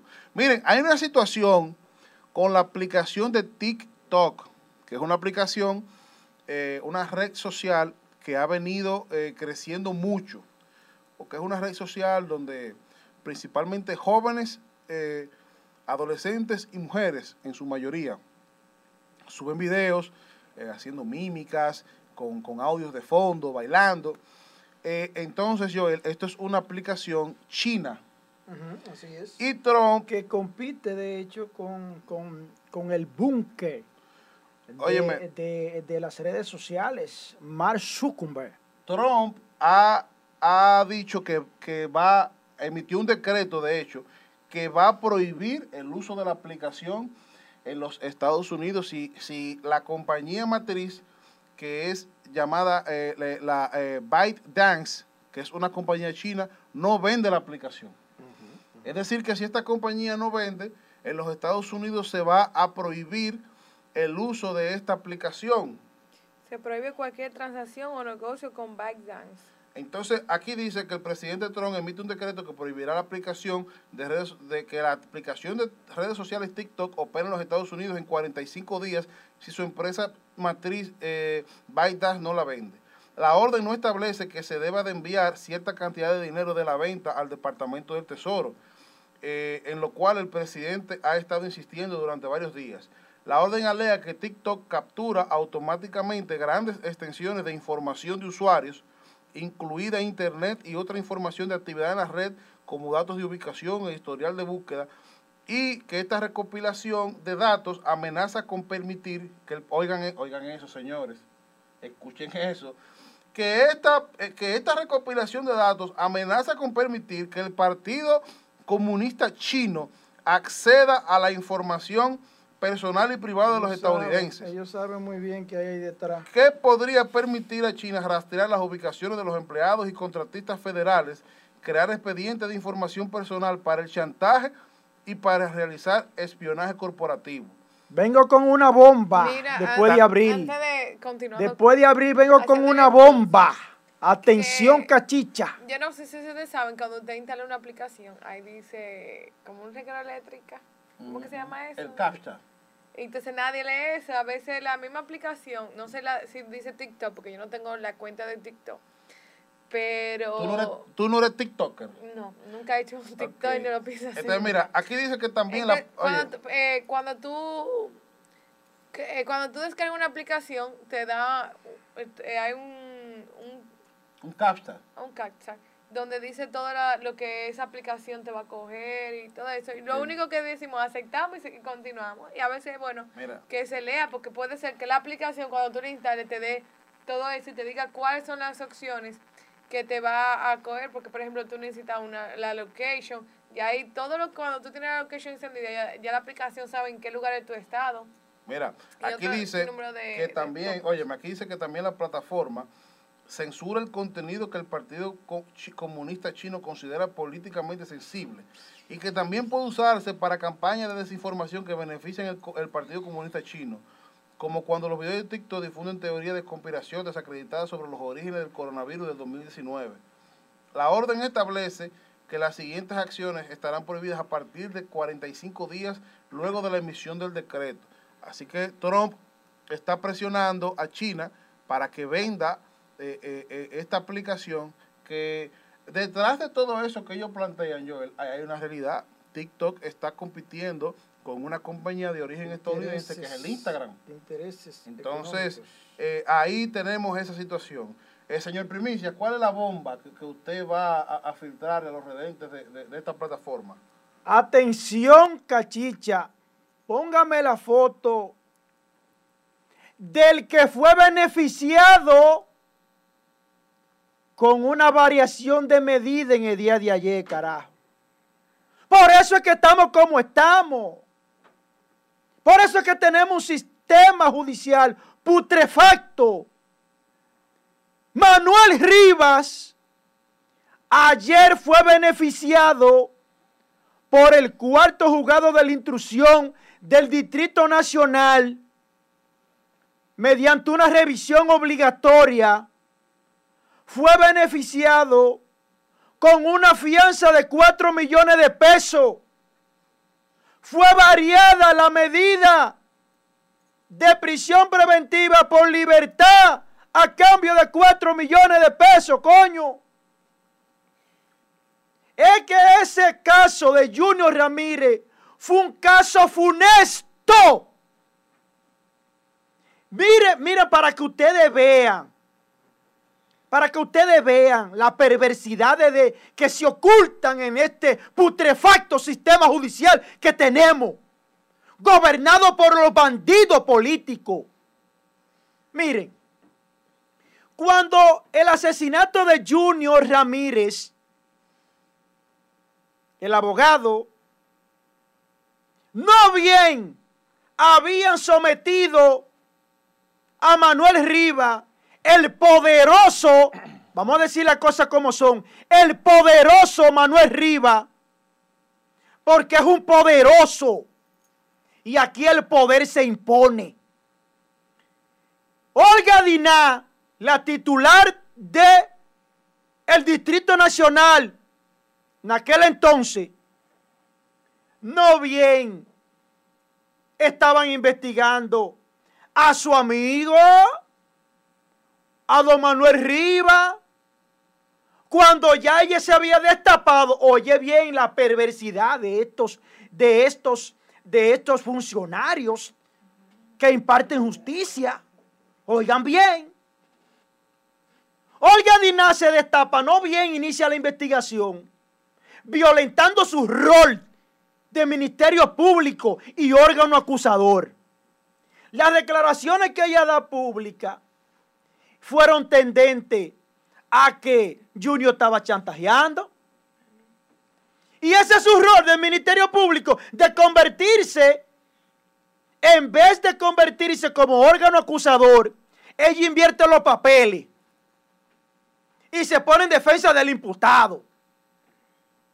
Diciendo claro por dónde venía el caso ya. El caso de esas declaraciones estaba viciado. Fue un caso que se vio con vicios desde que arrancó. Se le olvidó a Olga Dina cuál era su rol en ese entonces. Ustedes se están dando cuenta cómo que nosotros vamos. Pero póngale la foto de Ageni. Póngale la foto ahí, hagan el favor. A la que se le envió al grupo. miren, ¿dónde está ese señor? ¿A dónde está? Él es el que tiene la llave. ¿Eh? Ese es el que tiene la llave del caso del asesinato de Junior Ramírez. ¿Y dónde está él? Vayan a ver si los medios de comunicación tradicionales se han hecho eco de ese señor. Ustedes se están dando cuenta por qué yo no voy a durar mucho en los medios de comunicación. No, hermano, nosotros lo cuidamos. Ustedes se están dando cuenta por qué los días, por qué los días en los medios de comunicación de Joel Adame están contados. Oiga, no te llamando la desgracia, ¿Eh? hermano. Ustedes se están dando cuenta por qué los días de Joel Adame, el licenciado, el abogado, tiene los días contados en los medios de comunicación. ¿Quién se ha hecho eco de eso? por eso casos como, ¿Eh? e, casos como eso es que ¿Eh? Dígame a mí. tanto, lo que es un procurador. Óigame, señor. Independiente, una justicia independiente. ¿Eh? Por casos como eso. si bien es cierto, Abrí, que se dio, un procedimiento, se dio un procedimiento, yo estoy de acuerdo que se dio un procedimiento y un juez otorgó la variación de medida. Pero a mí no me duele eso, a mí lo que me duele es que un fiscal que es órgano acusador, que es quien tiene el monopolio de la investigación, que ese es el Ministerio Público, que hay quien traza la política criminal por parte del Estado. no ha iniciado una investigación cuando Olga Diná ya hacía un pronunciamiento a favor de su amigo. Yo no puedo permitir eso. No ha, no ha iniciado una investigación cuando Olga Diná ya emite declaraciones matándolo otra vez a Junior Ramírez y favoreciendo a su amigo, a Manuel Rivas. Y nadie dice eso porque tiene miedo o reciben beneficio de un sector. Lo que había en la onza, señores, el asesinato de Junior es una caballada para lo que se estaba haciendo en la onza ahí. Óigame, esa gente llegaron a la perversidad, coño, tan grande. Porque lo mucho hasta el diablo lo ve. Que llegaron a comprar, óigame bien, óigame bien, óigame bien, señores. Esta gente llegaron un motor costando 300 mil pesos de una guagua nuevo. Un ejemplo, nuevo. Que en ese entonces lo que costaba eran 600 mil pesos. ¡Nuevo! El motor. Y ellos pagaban 800 mil por una reparación. Diablo, pero esto tiene que, este país tiene que hundirse, coño. Pero espérate, mira esto. Yo tengo en mano la nómina de la ONSA. Tiene 173 páginas en PDF con 3.441 empleados. Y uno esperando una bendita guaguita allí, un, estudiante esperando una guaguita. Y la onza pasan cada tres horas. ¿Eh? Cada tres horas pasa la onza. Y aquí hay choferes, cajero a bordo. ¿Y cuántos choferes y cajero a bordo? Si tú empiezas a la onza que hay en el país. No te da, Permíteme decirte algo. Independientemente de que no estoy de acuerdo eh, con el tema del caso de, de Junior, ni mucho menos con la, con la libertad eh, que se le otorgó eh, con esa variación de, medida a, Manuel Rivas, pero eh, la institución, la ONSA como institución, ha mejorado la calidad del servicio para los usuarios. ¿Cuándo tú has visto una onza? Yo no me acuerdo la última vez que vi La onza mejoró y yo no veo una onza. Perdón, perdón, perdón. Es que tú no has visto una onza. Perdón, óyame, una bendita, óyame, e, esto es una cosa increíble. Yo me voy a ir de aquí. Ha mejorado, a mí me va a dar una vaina. Ha mejorado la calidad del servicio con autobuses nuevos pero ¿quién ha visto una onza? ¿Quién la ha visto? ¿Quién? Dígame. Tírenmele una foto. Las onzas son como los burros que están en peligro de extinción. una cosa es. Yo vengo con. Oye, hay otra mafia. Y la Dinepre. Y la Dinepre. Una cosa es. Una cosa es. Pero vea la nómina de Dinepre. Ya viste la nómina de Dinepre, no tiene tanto. Sí, pero ¿dónde has visto Dinepre? Una cosa es que nosotros. La que estaba en Gurabo, yo sé que estaba ahí. Pero perdón. Una cosa es que nosotros ataquemos eh, la corrupción que se dio en medio de la gestión de Manuel Rivas. Y una cosa es que nosotros ataquemos a la ONSA como institución, que tal vez ustedes no utilicen ONSA, pero el servicio, el servicio ha mejorado y hay autobuses nuevos. ¿Eh? Mira, Eso no sirve, señores. La ONSA es una cueva de delincuentes, de bandidos, coño. es una maldita mafia que tiene años operando ahí. Mira, di que cajero a bordo, cajero a bordo. Hay como, eh, como unos 100 cajeros a bordo. No hay 100 onzas en el país entero. Señores. No hay, oye, no hay 100 Es que estos perversos son tan descarados. Oye, hasta digo lo que hay aquí, la, ¿Eh? un, odontólogo hay aquí en la nómina. Miren, señores, lo que esta gente han hecho aquí, lo que esta gente han hecho en este país aquí, si se empiezan a tapar instituciones por instituciones aquí, coño, lo que se va a encontrar ahí, mira, ve, va a dar infarto a los infelices. Coño, esta gente tenían era una mafia clandestina ahí. Y viendo a los infelices durando dos horas para esperar una guagua onza y no pasa. Y estos malditos delincuentes, coño, enriqueciéndose con, con, la, con los infelices. Coño, si tú vas a robar, por lo menos compra pay de onza. Coño, en la 27 de febrero, usted no ve una onza que pasa, pero vaya a la nómina de estos bandidos. Para que ustedes vean. 3.144 empleados. El que se quiera poner bravo conmigo, que se ponga. El que me quiera mandar a un tiro, que me lo dé. Pero me lo va a dar por la verdad. Mira. Ya esos medios tradicionales se le acabó el maldito negocio que tenían recibiendo beneficio de un sector o sobornándolo. Si tú hablas de ese tema, te voy a quitar los anuncios. O también, mira, ese morenito está hablando mucho. Eh, tú te voy a quitar los anuncios si tú no lo quitas. No conviene va a dañar los medios de comunicación. Nos conviene ese morenito. Señores, yo aquí tengo lo único que tengo la puerta para salir. Cuando yo llegué aquí, yo era abogado. Yo tenía dos maestrías cuando llegué. Y el día que yo no pueda decir la verdad, claro y pelado, pues me voy para mi oficina, coño. Porque en mi oficina yo soy un jefe. Pero mientras yo esté aquí, voy a decir la verdad. ¿Por qué ustedes creen que a mí no me devuelven? ¿Ustedes creen que no están viendo mi comentario? Es que ellos lo analizan y saben, óyame, pero el muchacho está diciendo la verdad. Vamos a hacernos lo loco. Alguien tiene que ponerse de frente y decirle a esta gente, bandidos, criminales, saqueadores, estafadores, narcotraficantes, Tienen que decírselo así, así mismito. En la cara, tú eres un bandido, tú eres un perverso, coño. Joel, que dicen los televidentes, los redentes, que Mili Rodríguez, que Manuel Rivas Medina es primo del presidente de la República. Una maldita mafia siciliana, coño, que tienen ahí. Primo del, del, presidente. Y nadie le puede decir nada a ellos, porque ellos son los matatanes, porque ellos son los que dominan esta vaina. A mí nada más me domina mi mamá. Mi mamá es la única que me domina. Y hoy yo estoy como el diablo, yo nada más le escucho a mi mamá hoy. Si mi mamá me llama, yo me callo. Pero nadie me calla a mí. No, la doña no se mete en eso. La, doña no, ella sabe con qué La doña me soltó en banda hace tiempo. Ella sabe con qué loco se La doña me soltó en banda hace tiempo. Y dice, bueno, es que le reclamele a él. Su asunto es de él, reclámelo usted a él. Pero señores, alguien tiene que decir las cosas como son. ¿Ustedes creen que lo que yo estoy diciendo aquí es para llamar la atención? No, a mí no me interesa llamar la atención porque yo no vivo de esta vaina. Yo no vivo de los medios de comunicación. Mi comida no depende de medios de comunicación. No, mi comida no depende de eso. Mi comida depende de lo que yo estudié y, y de mis dos maestrías que tengo. Cuando yo salgo de aquí, yo dependo de lo mío.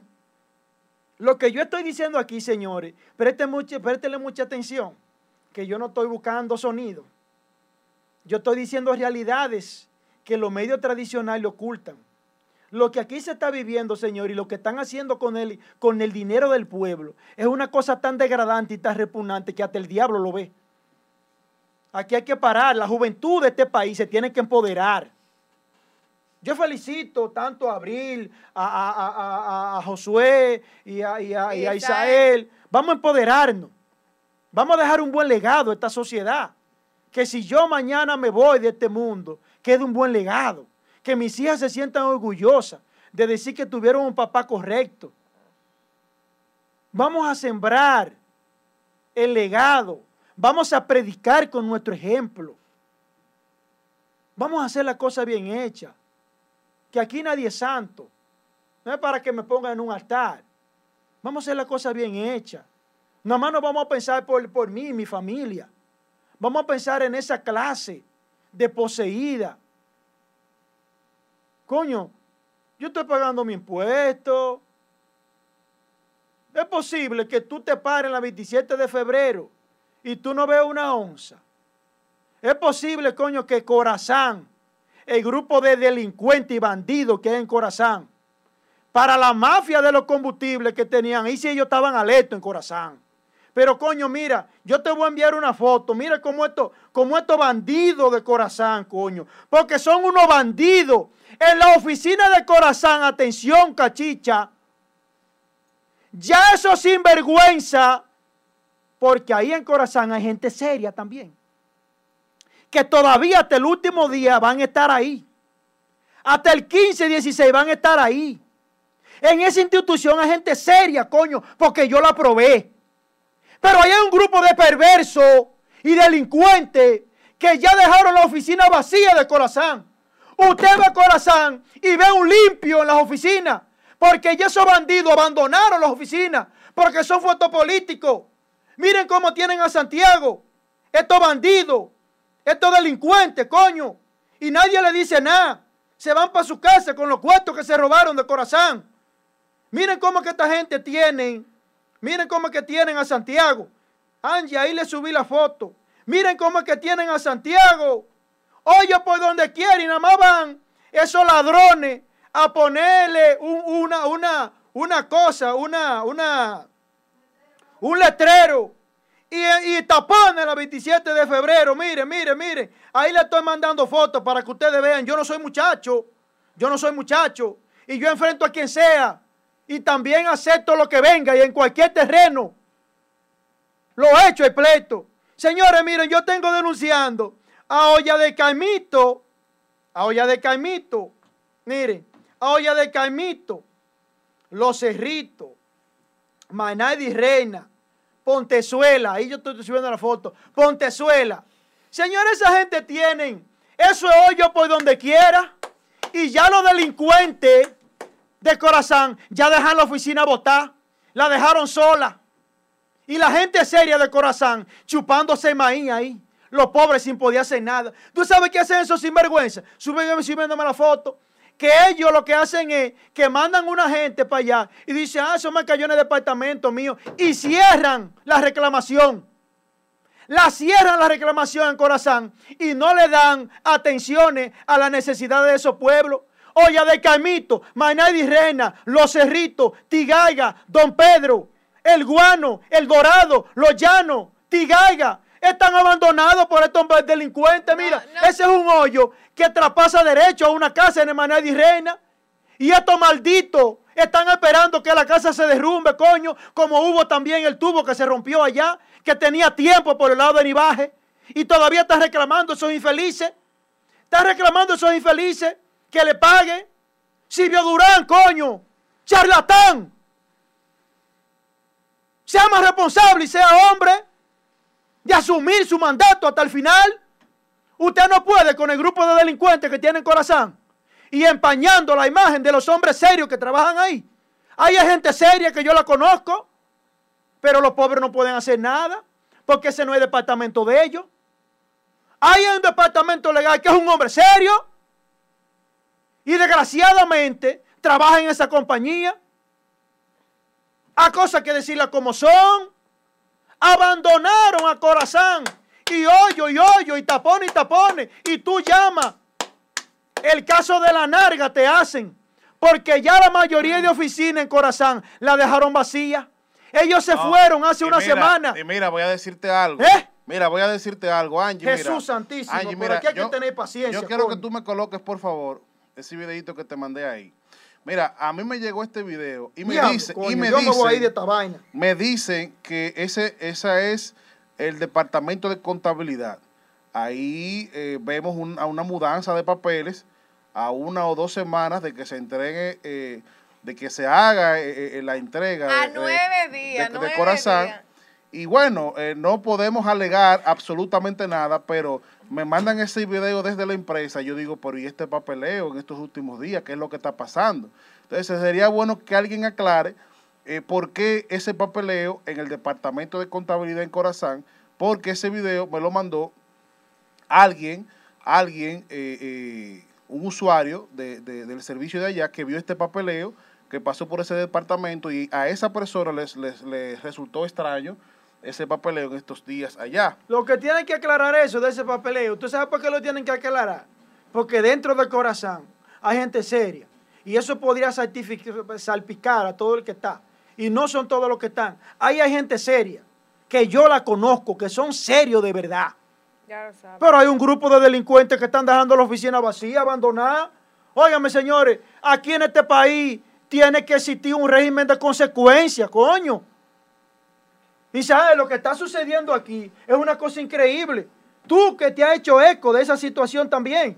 ese corre-corre de gratis, ese corre-corre. No. ¿Eh? Definitivamente. Y mira, yo te voy a decir algo. Yo te voy a decir algo.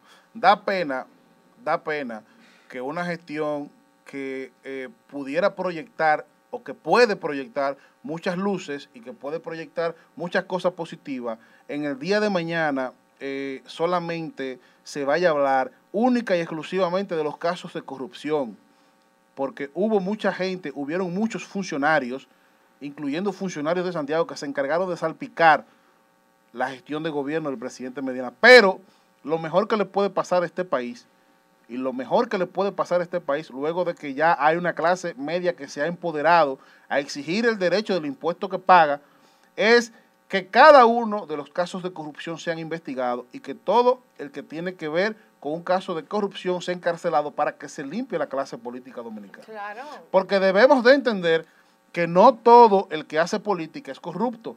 No todo el que es del PLD es corrupto. No todo el que es del PRM es corrupto. Entonces, esa persecución de esa clase que se encargó de enriquecerse de manera ilícita, pero no solo de enriquecerse de manera ilícita, sino de enrostrarle al pueblo de, mira, yo me busqué estos cuartos, pero mira, yo lo tengo.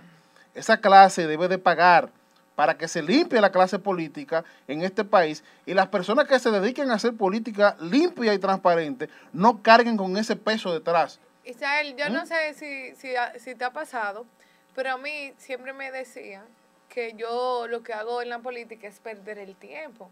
porque todos los políticos son iguales, todos los políticos son ladrones y todo el que llega al gobierno es a robar, que va. Entonces, uno de los motivos de yo personalmente de hacer política es cambiar la percepción que tienen los dominicanos con los políticos, porque como dice Isael, aquí no todos los políticos van a robar, no todos los políticos van a cometer casos de corrupción.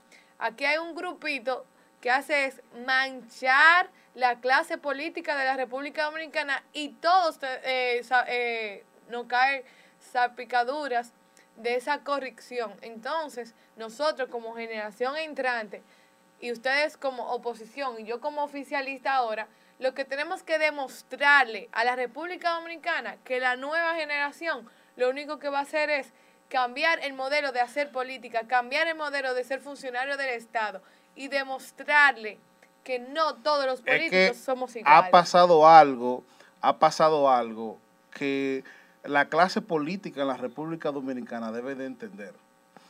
Hasta hace poco, hasta hace poco, el único sector, el único segmento de la población que se dirigía a votar era el segmento de la clase baja, los pobres. Y por eso los gobiernos no se interesaban, no se interesaban en generar políticas públicas que impactaran de manera directa a la clase media y, y solamente se interesaban en subsidiar a los pobres y en generar políticas públicas que impactaran a los pobres, porque el clase media no votaba. Pero que el clase media, de ese pago de impuestos, lo único que le exige al gobierno es la transparencia. ¿Por qué? Porque el clase media no va a una estancia infantil, no va a una tanda extendida, no se monta en metro, no se monta en onza, no, no eh, recibe comida de los comedores económicos, no recibe ningún tipo de bono, ni el bono gas, ni el bono luz. ¿Eh? No, no, recibe la tarjeta solidaridad. Al clase media que trabaja para producir sus recursos no le interesa ningún subsidio del gobierno. Lo único que le interesa es que el gobierno maneje con transparencia los fondos públicos, porque el clase media es como un consumidor de un supermercado, que si usted va y compra un artículo y el artículo está dañado, usted ese artículo lo va a devolver porque usted pagó por ese artículo. Entonces ya la clase media se empoderó y quien votó en contra del PLD no a favor de Luis Abinader, en contra del PLD, fue esa clase que tenía tiempo ya cansada de ver cómo personas iban al Estado a enriquecerse de manera ilícita y ellos no recibían una retribución ni recibían eh, un informe de transparencia del, del uso de los fondos públicos. Entonces, estas elecciones han indicado un nuevo orden en la política dominicana, como dice mi amigo Joel, y ya de aquí en adelante las personas que se van a dedicar hacer política y, armar proyectos políticos tienen que tener un eje como un eje fundamental y es el eje de la transparencia, porque aquí eh, la clase media, quien es la que genera opinión pública, que es la, eh, eh, el que te coge un Facebook, un Instagram, un Twitter para generarte opinión pública y para irse a una nómina a verificar quién está cobrando, quién no está trabajando, quién está cobrando un sueldo exagerado o a quién se le dio un contrato que no se le podía dar. Ya la población está empoderada con esto, señores, miren, esto le ha generado a la sociedad empoderamiento para que la gente investigue, para que la gente eh, eh, indague. Aquí no se está gobernando la, sociedad de, de, Balaguer ni de Trujillo, que era una sociedad analfabeta, se está gobernando una sociedad que cuenta con el conocimiento, pero que también cuenta con los medios y con la herramienta para investigar. Entonces aquí lo único que se está exigiendo es transparencia. Y eso es, ese debe de ser ese debe de ser de aquí en adelante el eje fundamental de los proyectos políticos. Y ese es un segmento que no se puede dormir, que tiene que mantenerse con el mismo nivel crítico, porque al final ese nivel crítico, eh, Joel y Abril, a quien le conviene es al país. Mira, así es. Mire, eh, según los estudios del Latino Barómetro, tú puedes buscar que República Dominicana se encuentra a nivel de Latinoamérica en el, en el país número uno en proselitismo político, en clientelismo político, o sea, los dominicanos en Latinoamérica completo son los que más hacen política, son los que más compran el voto y son los que más en ese, en ese segmento se movilizan. Pero ahora yo sé que cuando volvamos a buscar en, en los estudios del Latinobarómetro, eso va a cambiar. Porque como acaba de decir Isael, venimos con unas elecciones donde salió la clase media a votar y la clase media no se compra con subsidios. No se compra con subsidios, no se, no, tú no le das los 500 y el picapollo. La clase media se compra con propuesta. Lo digo por experiencia propia cuando trabajé al lado de mi, de mi diputado, que la gente de clase media lo primero que te preguntaba, mientras tú ibas a un barrio, te decían, ¿qué hay para mí? ¿Cuánto tú me vas a dar? Pero tú vas a la clase media y te dice, ¿qué tú llevas como propuesta? ¿Qué tú vas a hacer como diputado? Y eso mismo me preguntaban, ¿qué va a hacer Luis por la República Dominicana? No llegaban y le preguntaban, que, eh, ¿dónde están los 500 pesos para ir a votar? Porque yo no puedo perder mi tiempo, que la pandemia, no. La gente de la clase media no hace eso. La gente de la clase media va a votar por propuesta. Va a votar por propuesta. A ti no, la pueden comprar con nada. Mira, eh, eh, nosotros somos un medio que también servimos como plataforma para los redentes eh, para hacer denuncias. Aquí vemos que Ramón Rodríguez eh, acaba de hacer una denuncia y, eh, le sugerimos a Ramón Rodríguez que si sigue en sintonía, ahí en pantalla tenemos los números en cabina, el 809-454-6002. Ese, ese, ese es el número para la sección de la voz del pueblo para recibir denuncias. Él acaba de denunciar que él es suplidor de alimentos escolares y que no le han pagado, que no le están pagando los suplidores del tema de los alimentos eh, eh, escolares y él está haciéndole una denuncia a el INAVIE. Entonces, si Ramón Rodríguez continúa en, eh, en sintonía, que por favor al 809-454-6002 nos envíe una nota de voz haciendo esa denuncia. Así también a los demás redentes que quieran reportar sintonía o que quieran hacer un reporte de, de, de alguna situación pueden hacerlo a ese número. Suba, Así que suba Angie la foto de, de los suplidores, ahí memito, para aprovechar y darle respuesta a ese redente de una vez. Súbala y miren, señores, suba, suban a favor la foto, miren. Los suplidores escolares le reclaman al gobierno de Danilo Medina Sánchez el reclamo de 5 mil millones de pesos que le está deudando y que lo pague antes de irse. Pero la pregunta que yo me hago, Isael, dándole respuesta a Redente, porque Redente es nuestra materia prima. Y aquí lo que Redente hable se va a decir como tal y como lo dijo. Coño, pero ¿y para qué fue 4% para la educación? ¿Para qué fue el 4% del Producto Interno Bruto? Yo te voy a decir para qué ¿En qué lo está invirtiendo el PLD, esos cuartos? Te lo digo. Haciendo escuelas ¿Eh? con cualquier brisita, cualquier temblorcito de tierra, se desbaratan de una vez y dejarla vacía porque al maestro que está capacitado, que dura cuatro años estudiando, no lo contratan y también ponen a un licenciado en lo que sea porque tiene una habilitación docente, lo ponen a trabajar. No, no, no, y en eso que se está emitiendo... Porque tiene un canchanchan en el Ministerio de Educación. Así es que se está metiendo la gente. Los exámenes que dio el Ministerio de Educación fue una mafia en donde ellos metían a sus amiguitos. Yo me pregunto, en medio de esta pandemia, porque yo soy un hombre bruto, ¿Qué está, ¿En qué está invirtiendo el gobierno el 4% de la educación? Porque ellos daban unos ki en la escuela. Ustedes saben los ki que estaban dando en la escuela. Dígamelo a mí. Porque yo me forjé en la escuela de Olla de Camito y mi primaria. Y en la Santiago Guzmán, que quedan ahí en Villa Progreso, a la 27 de febrero. Señores, un maldito aquí con una libra de habichuela. Dos leches. Dos lechitas. Diablo, pero, pero es que estos son unos malditos delincuentes sucios, coño. ¿eh? Joel, tenemos una nota de voz, vamos a escuchar. Esta gente son sucias de verdad, ¿eh? Un pueblo cayéndose de hambre. Y estos malditos ponen a trabajar a esos infelices suplidores, cogiendo prestado para cumplir con su compromiso con el gobierno. Y mira cómo lo trata. Mira cómo lo trata. Vamos con la, con la nota de voz, porque a mí me va a dar una vaina. Saludos, buen día. me interesaría que Isaías hablara ahora de Fomper, porque en, los días pasados él dijo que la obra transparente de ese director de Fomper era intachable. Y ahora que el presidente dijo que está lleno de corrupción, quiero saber cuál es su opinión sobre eso. Bien, mira, yo te voy a decir a ti lo siguiente. Yo fijé una posición hace unos días aquí con el tema del FOMPER. ¿Cuál es mi posición?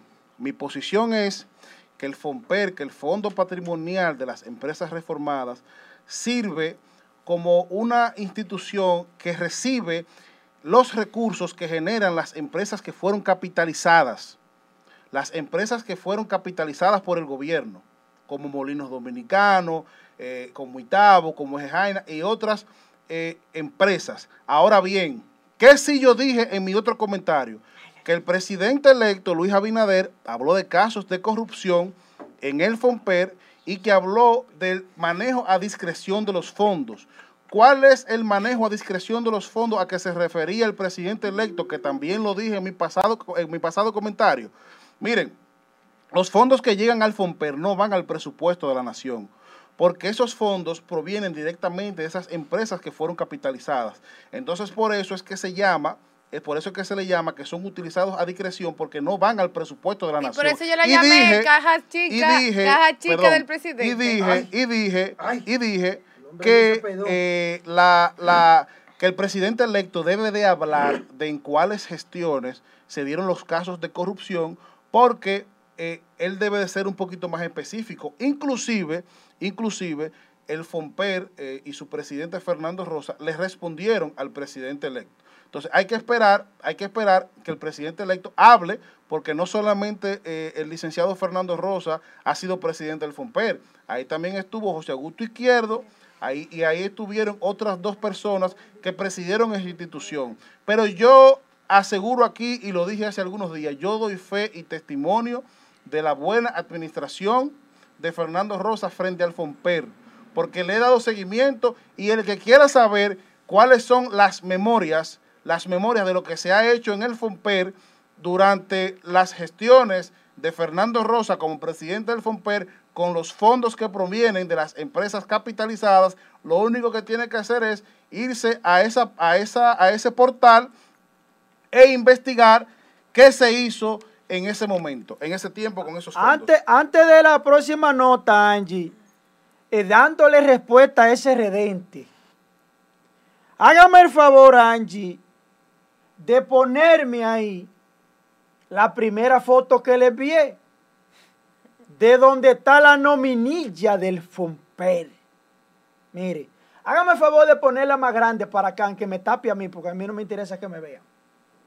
Hágame el favor si usted puede. Yo sé que usted, una, yo sé que usted es una mujer bella y delicada y hace malabares ahí. Va a hacer malabares ahí. Porque aquí se le va a dar respuesta a, los redentes de manera clara. Mire. Ahí, señores, ahí, para que eh, podamos ver de manera clara la cosa, porque aquí es un asunto, eh, miren, ahí arriba dice presidencia, ¿verdad? La primera persona es apellido Guerrero Soria, que es la secretaria, y dice que cobra 35 mil pesos, es un sueldo fijo. La segunda persona que aparece ahí se llama Fernando Manuel Rosa, que ese Fernando Rosa, cobrando 521 mil tablas del Estado. En violación a la ley 105-13, como una persona, aquí lo dijo de manera responsable. Pero la tercera persona que está ahí en el FOMPER se llama Carmen Magali Medina Sánchez. Adivinen de quién es hermana, no le suena por el apellido. Ella está cobrando, como lo dije ayer, 326 mil pesos. Coño. Pero lo mucho Dios lo ve, don Fernando. Con todo el respeto que usted se me merece. Yo dije ayer, ¿quiénes son los que están en el consejo? ¿Quiénes son los que toman decisiones ahí? Hay un representante del Ministerio de Hacienda. Hay un representante de Economía. Ahí está Don Bichara. Ahí está el del CONE. Ah, sí, a Fernando Rosa, el pendejo, ¿verdad? A Fernando Rosa, sí hay que agarrarlo acabarlo. ¿Y dónde están esos currules que están ahí atrás? Esos pejes gordos, que son los directivos del consejo, y son ahí, se hace lo que el consejo diga. Fernando, yo hablé de Fernando. Yo puedo decir de Fernando que tiene un sueldo muy alto y que está violando la ley 105-13. Eso es lo que yo puedo decir de Fernando Rosa. De manera responsable. Eso es lo único que yo puedo decir. Y que tiene unos sueldos ahí que hay que investigarlo. Yo lo puedo decir de manera responsable. Pero no puedo destaparme aquí que, que Fernando Rosa, con cosas deshonrosas, porque deshonrosa es quien está atrás de Fernando, que son los que dominan ahí ese consejo de directivos, puesto por el presidente. Fernando, usted cogió un puesto y se dejó manipular por el presidente. Ahora prepárese que sus tablazos le van a llegar. Que usted es cómplice por acción o por omisión. Porque usted está ahí en el Fomper, al cargo, al frente del Fomper. Abril. Joel, vamos a la otra nota de voz. Un saludo a los muchachos allá en cabina, a Joel, a Abril, a Isael. Eh, felicitarlos. Eh, la gente se está identificando con el programa. Son jóvenes brillantes. Adelante, muchachos, adelante. La otra. Buenos días. Mire, Edemao, un suplidor de, alimento escolar. Eh, a nosotros de enero no nos dan cinco centavos y nos tienen una mojiganga. Vamos cada rato allá y no nos hacen caso. Y aparte de eso, fuimos una vez y, lo que nos dijeron que nosotros no teníamos expediente ahí, lo, teníamos todo y, lo comenzaron a buscar, porque nosotros llevamos la prueba, la evidencia, y entonces ahí aparecieron. Es un desastre ahí. No tenemos dónde ir. Hagan algo por nosotros, por favor. Bueno, atención, atención, Instituto Nacional del Bienestar Estudiantil y Navíe. Hay una denuncia de los suplidores de los alimentos escolares de que no se le está pagando no se le está pagando sus servicios.